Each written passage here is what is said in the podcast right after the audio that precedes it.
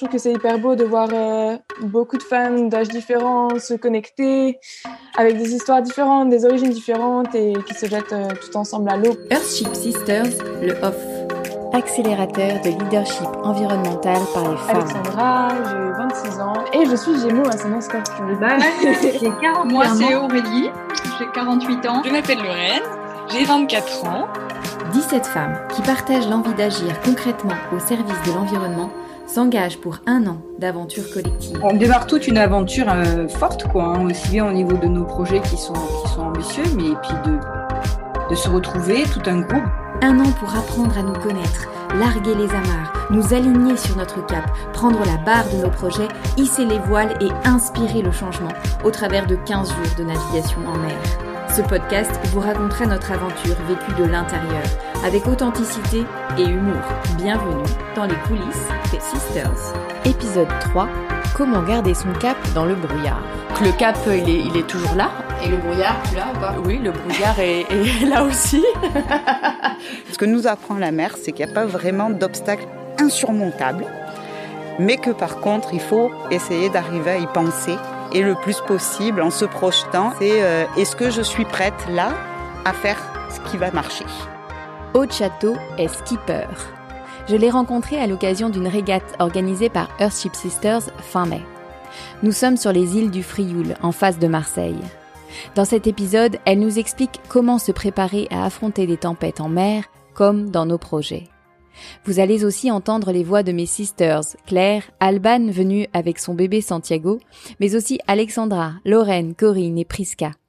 Et puis celle de Simon Bernard, rencontré également pendant la régate, parrain d'Earthship Sisters et cofondateur de Plastic Odyssey. Il nous raconte ses tempêtes et nous donne de précieux conseils pour réussir à les traverser et continuer à y croire. Belle écoute. Du coup, Alban, le fait d'entreprendre en, étant une jeune maman, en entendant Santiago qui gazouille, euh, du coup, ça te donne, te, est-ce que ça te, ça t'aide à trouver ton cap et à le garder, ou est-ce que c'est pour toi, ça apporte une, une difficulté, ou, enfin voilà, comment tu vis ça, parce que c'est pas évident. Euh, alors actuellement, ce serait plutôt une difficulté parce qu'il faut que je m'adapte à un nouveau rythme.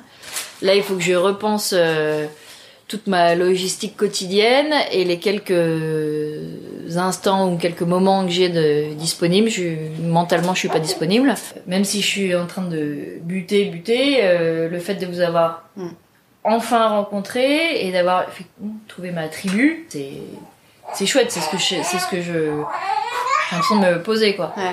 Et euh, et justement, si je reste sur cette euh, pensée-là, ce positivisme-là au fond de moi, euh, j'arriverai effectivement à, avoir l'endurance que j'ai intrinsèquement euh, et d'aller au bout de mon projet. Quand on est euh, sur un bateau en plein milieu de l'océan, si le moteur tombe en panne, on peut pas baisser les bras et, et attendre le, le service après-vente, attendre que quelqu'un vienne nous dépanner. Et on n'a pas le choix, il faut continuer, il faut réparer, il faut trouver des solutions même si on n'a pas. Et je pense que c'est pareil dans un projet, c'est que si tu veux vraiment réussir à, à, mener un bien un projet, il faut être super têtu et, et, il faut rien lâcher quoi. Ça me fait penser à une sisters qui euh, qui a découvert un, un concurrent alors qu'elle pensait être seule sur le marché et euh, ben je sais pas, elle était euh, ça va être ok, on va trouver des solutions et, euh, bon, au début voilà. c'était un mais bien terrible, c'était une vraie tempête hein, là pour le coup. Ouais. Ouais. Ben, c'était un peu dévastateur. Bah, oui. Mais, mais en fait, y a, on peut pas se débattre. Enfin, c'est c'est Oui. c'est pas comme ça que tu trouves des solutions. Bah, Moi, mon cap, il prend, il prend, euh, il prend forme vraiment. Mais, mais, le, mais le chemin pour y arriver, il n'est pas pour autant euh, plus confortable. Comme euh, ce programme, il vient réinterroger aussi euh, des choses plus personnelles. Et ben en fait, euh, tout ça, c'est ça fait comme une espèce de- d'impression d'aller-retour, de haut, de bas. De, donc euh, c'est vrai que c'est vrai que oui, euh, le, le, le, le cap est là, mais on passe par par on passe par une mer mouvementée. Aude, euh, tu es skipper. Euh, ce matin, tu as participé avec nous aussi à, ben, à cette euh, régate, cette matinée navigation. Comment on fait pour garder son cap quand on est dans, dans, le brouillard, quand on traverse des moments difficiles? Est-ce que toi, tu as quelque chose qui, qui pourrait nous être utile? Alors euh, déjà la première chose c'est de pas euh, tomber dans le stress et la panique et euh, multitude de, de gestes ou de pensées qui finalement sont néfastes. Et première ça peut paraître paradoxal, mais la première chose à faire, c'est peut-être se poser. Et et pouvoir prendre le temps euh, d'analyser parce que quand on est face à une situation, notamment de stress, il faut savoir euh, transformer ce stress-là en quelque chose de euh, constructif et qui va nous permettre justement d'avancer. on a deux manières d'interpréter le stress et d'en faire. c'est soit de se laisser submerger, soit au contraire d'en faire une force. Et pour en faire une force, il faut savoir en faire un allié. Et, et un allié, c'est justement dire voilà j'ai telle situation, j'ai telle euh, solution ou outil plus exactement à, m'apporter et comment je peux faire qu'avec ces outils-là, je vais arriver à m'en sortir? Si par exemple on a euh, en, mer un énorme coup de vent euh, qu'on n'a pas vu venir ou au contraire qu'on a vu venir, on dit bon là de toute façon, je peux pas faire ma chaîne arrière. Euh, je suis au milieu de la mer et le vent arrive et les, les nuages et la tempête m'arrivent dessus. Donc, qu'est-ce que je vais faire pour que ça se passe le mieux possible, sachant que si je fais rien, ça va, ça peut très mal se passer. Beaucoup d'anticipation. Et puis après, de mettre en chose, les mettre en place les choses un peu calmement et euh, s'entourer, notamment quand on commence, de sachant parce que ça c'est un gain de temps mais phénoménal parce que euh, alors, et un sachant, mais pas quelqu'un qui, qui fait à la place. Parce que on a vite fait de se reposer sur euh, et de devenir un robot. C'est-à-dire on appuie sur un bouton, va à l'avant, choque ci, fais ci, fais ça. Mais finalement ça c'est pas constructif, on n'apprend jamais parce que le jour où on se retrouve tout seul, ben là il y a plus personne. Par contre avoir quelqu'un qui sans s'investir trop, sans prendre trop de place, nous guide et nous euh, nous laisse faire et évite pour le coup les situations de catastrophe. Ça c'est c'est c'est vraiment un plus. Oui, tout à fait. En fait, moi, ça me fait penser à ce matin où j'ai trouvé euh, que euh, justement. Euh, c'était ça en fait. Ing, elle était, elle était notre skipper et elle est, à un moment, elle nous a laissé faire. Elle nous a expliqué comment ça marchait, etc mais elle nous a dit c'est à vous d'apprendre. Et on a fait des erreurs, on s'est retrouvé face au vent. Euh, enfin voilà, on n'a pas. Mais euh, en fait, on sentait qu'on pouvait lui faire confiance, qu'on était en sécurité. Euh, mais elle, elle voulait qu'on apprenne nous quoi. Mm. En faisant nos erreurs, on apprend aussi. Et en plus, ça c'est le, miracle de la voile, c'est que immédiatement ça crée, enfin très vite, des super relations entre les gens. seul, on peut rien. Euh, par contre, euh, dès que chacun a sa place, son rôle et fait, fait, attention aux autres, il faut toujours faire attention aux autres. Là, là, il y a, y a des vraies plus-values, quoi. Que tu dis, effectivement, il faut faire attention aux autres, mais euh, il y a quand même aussi de pas prendre la place de l'autre, faire confiance aussi à, à l'autre pour faire son travail et ne pas, tu vois, euh, dire à chacun ce qu'il doit faire et vraiment garder sa place, quoi. Il y a ça aussi comme leçon. Oui, c'est la bienveillance. En fait il y a, y a, une vraie différence entre euh, je viens pour t'aider et je viens pour faire à ta place et t'évincer finalement. Euh, quand on aide, on progresse. Quand on évince, on exclut. S'occuper euh, de son poste, ça veut pas dire ne pas regarder les autres. Ça veut dire faire en fonction des autres. Et, on, et plus on a confiance les uns en les autres, plus ça fonctionne, mieux ça fonctionne. Et après, en plus, c'est hyper valorisant. Et en, en plus, c'est comme ça qu'on fait des, des podiums. Donc. Bah, écoute, merci beaucoup. Bah, C'était hyper riche, merci. Je vais vers mon cap, et, mais j'ai aussi l'impression que j'ai un cap dans mon projet personnel, mais que nous toutes, avec le projet Airship Sisters, on est en train de construire un projet. On est déjà dans un projet. Où on sent qu'il hum, y a toujours une, prise de relais, qu'il y a une un soutien, le fait qu'on qu'on est on est on s'autorise euh, on s'autorise à avoir euh, avoir ces moments de sincérité, euh, de d'émotion. euh, euh, et, et que dans la, le monde entre guillemets dans lequel on vit généralement est une marque de faiblesse, mais qui fait partie de, de nous et de et de l'exprimer et de l'assumer et, et de trouver ensemble du coup ces, ces forces complémentaires et, et cette énergie fait que fait qu'en fait il y en a pas un qui est, qui est laissée à, à, l'abandon. La tribu, elle, euh, elle veille sur euh, sur l'ensemble et, euh, et après, on, chacun sa temporalité, chacune sa temporalité, chacune, il y a y a y a un peu de brouillard, mais il y a un cap général. Ça donne de l'assurance et puis on est là pour s'aider à, à avoir confiance en nous. on crée un truc, on sait pas ce que c'est. Enfin, il n'y a pas vraiment de mais on crée une, une sororité, on crée un truc. On est déjà en train de créer un truc. Quand je m'imagine en train de, pitcher mon projet et de dire je vais donner la parole aux jeunes et je vais les accompagner et je vais les aider, j'ai une émotion qui me vient parce que je, vois en même temps la, la, personne que je suis qui n'a pas été écoutée et qui n'a pas été soutenue, qui n'a pas été accompagnée, qui n'a pas été choyée, qui voilà donc tous les témoignages de gens et là on est en plein dedans parce qu'on est entre sisters et on n'arrête pas de se soutenir, de se témoigner, de se ben, ça me met aussi de la même manière dans une tempête d'émotions où je me dis mais, euh, mais oui en fait on peut être soutenu, on peut être choyé, on peut être accompagné et, et c'est pas dangereux quoi. au contraire, c'est non seulement c'est pas dangereux mais en plus c'est super aidant. Et, et j'y ai droit. J'avais pas envie d'être toute seule dans mon coin à, à monter mon petit business et, et, et humblement j'apprends de vous toutes, je me nourris euh, de vous toutes dès qu'il y a un petit coup de mou, on s'appelle, on s'entraide. Enfin voilà, j'avais besoin de ça. Moi, j'adore. Euh, je suis, quelqu'un qui est très indépendante hein, et autonome, mais j'aime aussi beaucoup travailler en équipe. J'aime euh, euh, avancer avec les autres, aider les autres à avancer aussi, écouter, apprendre. Et ce leadership qu'on est en train de tout, parce qu'on l'a tout, ce leadership à notre niveau à nous, mais on, on, est en train de le nourrir, le faire grandir et, et toutes ces expériences de voilà, de faire parler le corps, de chanter ensemble. On sent une force incroyable qui se décuple. On a chacune d'entre nous une, une femme, une force ventrale là, qui, qui, demande qu'à s'épanouir. Quoi. C'est au tour de Simon de nous livrer son expérience, ses tempêtes et ses ressentis. Simon Bernard a eu l'idée de créer son projet il y a cinq ans, lors d'une expédition organisée par Nomades des Mers sur les Lotec. Il découvre à Dakar à la fois l'ingéniosité des locaux pour recycler les canettes, le bois, le métal, mais l'absence de savoir-faire sur le recyclage des déchets plastiques qui se retrouvent sur les côtes et dans la mer. À son retour en France, il abandonne sa carrière d'officier de la marine marchande pour se consacrer à son nouveau projet.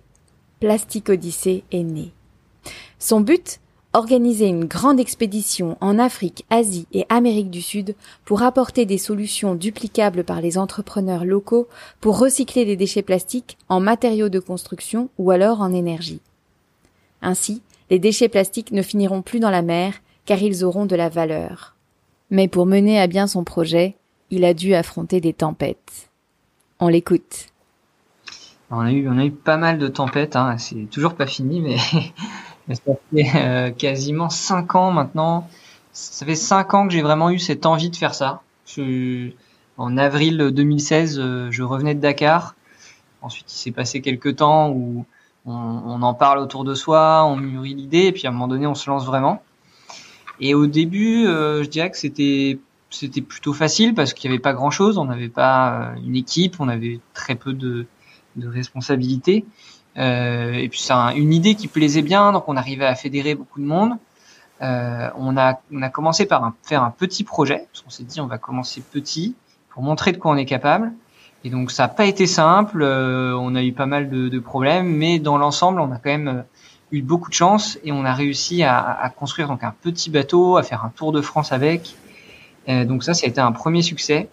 Et les vrais ennuis ont commencé à partir du moment où on s'est attaqué à, beaucoup plus gros, puisqu'on a acheté un bateau qui fait 40 mètres, et qui est un vrai navire de commerce. Et, c'est surtout ça qui nous a amené beaucoup, beaucoup de problèmes, euh, notamment parce qu'on a découvert plein d'amiante à bord du bateau. Ça, c'était pas du tout prévu.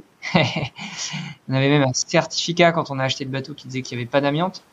Et donc ça, ça a vraiment été le vraiment le très, la très très grosse difficulté qu'on a eu parce qu'on a dû désamianter intégralement le bateau et le reconstruire intégralement. En plus de ça, on a eu le Covid euh, qui a vraiment pas aidé parce que forcément, euh, on avait besoin de masques pour rentrer à bord et pouvoir faire les travaux et c'est tombé pile au moment de la pénurie de masques.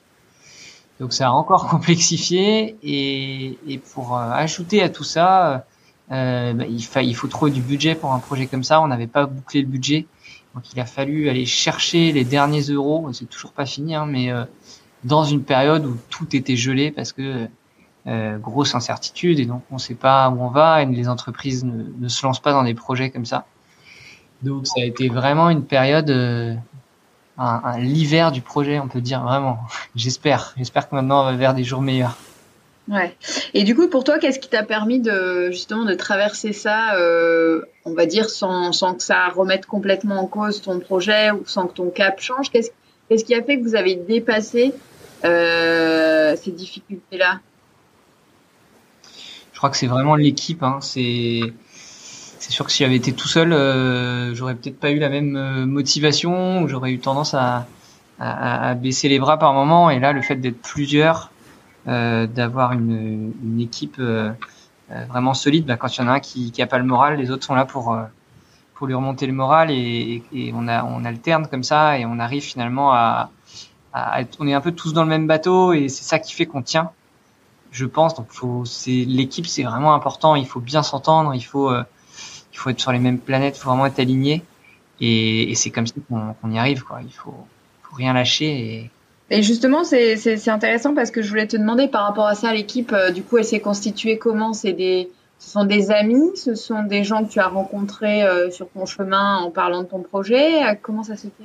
À la base, à la base, c'est Alexandre qui est un, un copain de promo, qui avec qui j'avais fait pas mal de projets avant et à qui j'ai parlé de cette idée un peu folle et qui à la fin des études m'a dit qu'est-ce que tu dis si je te rejoins? Et donc c'est parti comme ça. On s'est retrouvés tous les deux à temps plein. Et au bout de deux trois mois on a rencontré le, troisième Bob euh, qui lui était un copain de copain. Et donc on s'est retrouvés euh, comme ça. Entre temps en début il y avait un, quatrième. Ça ça a été aussi une, quand on parlait de tempête ça a été aussi une grosse tempête. C'est que humainement aussi un projet comme ça, c'est pas toujours évident et il faut euh, s'associer avec les bonnes personnes. Et là pour le coup ça ça l'a pas fait avec la, la, avec le quatrième. Et, et ça a été ça a été compliqué aussi parce que euh, on, forcément on construit quand même euh, au-delà de l'aspect professionnel des, des liens d'amitié. Et, euh, et, quand ça marche pas au niveau professionnel c'est tout est tout, peut être très compliqué. Donc c'est pour ça que c'est vraiment important d'avoir les bonnes personnes. Et vous êtes répartis les rôles facilement? Enfin, du coup, ça a été naturel? Vous étiez pas... Tu vois, c'est un, un, un point important ou pas de, de savoir qui fait quoi et comment chacun prend sa place? C'est ouais ça ça a été aussi euh, pas facile effectivement parce que on avait à peu près les mêmes profils euh, et, donc il y a eu par moment euh, comme le quand le projet évolue les besoins évoluent et donc le rôle de chacun évolue aussi. Et effectivement, il y a des moments où, ça, on, ça se recoupe un peu et, et, et ça, c'est là où, il peut y avoir des problèmes. C'est que si jamais on se marche dessus, ça crée des tensions, euh, ça crée des conflits, des problèmes d'ego et, et c'est là où, où, ça peut coincer. Donc c'est hyper important que chacun soit euh, à sa place, que tout ça soit bien défini, clair, qu'il n'y ait pas de non-dit, euh, et qu'on soit tous contents avec ce qu'on fait. Si tu devais résumer et donner euh, un ou deux conseils éclairés euh, de ton expérience, euh, tu dirais quoi? Je pense qu'il y a un truc que euh, que j'ai appris et, je me rends compte un peu tous les jours entre un projet qui fonctionne et un projet qui fonctionne pas. C'est pas une question d'idée, euh, c'est pas une question de chance, c'est une question de persévérance. Tu veux vraiment réussir à, à, mener à bien un projet, il faut être super têtu et, il faut rien lâcher quoi. Et ça c'est euh, la seule manière d'y arriver parce que c'est toujours des galères. Il n'y a aucun projet euh, qui se passe euh, super bien sans imprévu. C'est toujours très compliqué et il y a toujours plein d'incertitudes. Donc c'est le maître mot ne rien lâcher. c'est sur ces mots ne rien lâcher que se termine l'épisode 3 du podcast Sisters le Off. Merci à mon super ingénieur son Nathan Estieni et merci à toutes mes sisters qui me soutiennent au quotidien pour justement garder mon cap et croire en moi et en mes rêves malgré les tempêtes. Merci à Aude et Simon pour vos témoignages et merci à vous pour votre écoute. Si vous avez envie de connaître la suite, n'oubliez pas de vous abonner sur votre plateforme préférée et si le cœur vous en dit, faites un commentaire. À bientôt pour un prochain épisode.